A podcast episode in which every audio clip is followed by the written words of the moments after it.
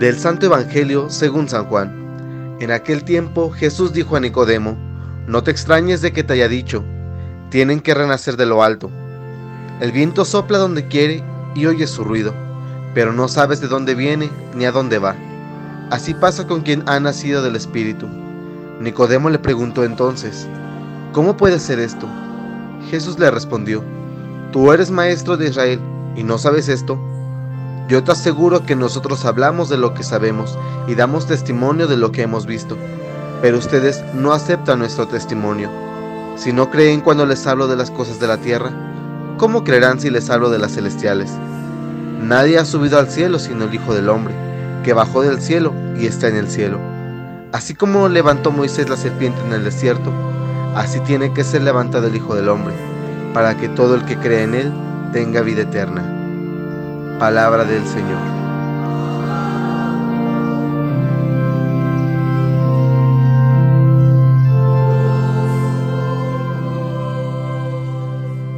Queridos hermanos, hemos recorrido este camino de Pascua, hemos recorrido estas prácticamente dos semanas en anunciar lo que Jesús hizo, lo que Jesús realizó, su pasión, su muerte y su resurrección.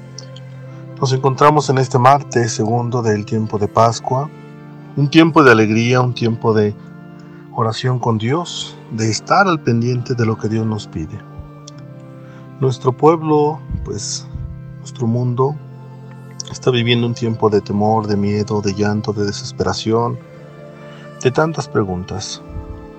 Y hoy podemos nosotros realizar claramente lo que dice Jesús que así como Él habla de la verdad, habla de todo lo que nosotros hemos escuchado en el tiempo de Cuaresma, en este tiempo de Pascua vamos a oír, también Jesús hoy nos menciona pues esa vida o esa curación a través de voltear a ver lo que hizo Moisés. Un gesto levantó un animal, levantó una serpiente para que el pueblo se curara. Pero no se trata solamente de una imagen, no. Para nosotros los católicos puede ser que Dios también haya sido levantado en lo alto, levantado en una cruz.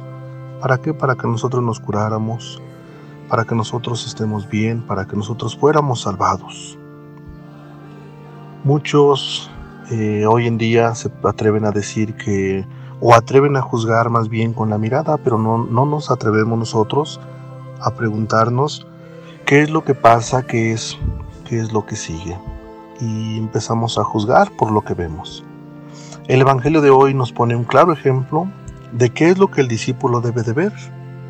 Debe de ver al Hijo de Dios que ha sido levantado en una cruz, que gracias a ese levantamiento, a ese camino hacia la cruz, Jesús nos salva, eh, Jesús, pues con su entrega, eh, da la vida en una cruz. Con esa misma elevación de Jesús hacia la cruz, provoca que las personas nos vayamos recuperando, nos vayamos regenerando, nos vayamos adentrando hacia el misterio de Dios, que vayamos volteando hacia lo alto y no de una altura hablando de una parte geográfica, no, de una altura, pues hacer la voluntad de Dios, mirar hacia el cielo, hacia donde está Dios, hacia donde Él, Él gobierna, donde Él ha sido llevado. Pues bien, cuando la gente levantaba la vista en el desierto, pues miraba y se curaba. Con Jesús tenemos que reavivar esa capacidad hacia donde está Dios. Ahorita nos dejamos llevar por muchas noticias, por muchos medios, por muchas comunicaciones. Hay tanta verdad en ellos, pero mucho también hay mucha mentira. Yo creo que sería un buen tiempo para acercarnos a Dios, para mirar hacia Dios, para que las personas puedan tener vida eterna, es decir, sentir, pues sentirnos amados por Dios. Queridos hermanos, en este martes segundo del tiempo de Pascua, Jesús eh, nos pide anunciar su victoria de un Jesús resucitado. ¿Para qué? Para que alcancemos los bienes eternos. Vamos a pedirle a la Virgen María que nos ayude, que bendiga a aquellas personas que están haciendo todo lo posible porque las personas caminen por la verdad, por aquellas personas que están luchando a favor de, de la vida, a favor del bien. Pidamos también al Señor pues toda esa paz, toda esa tranquilidad que necesitamos en nuestro pueblo.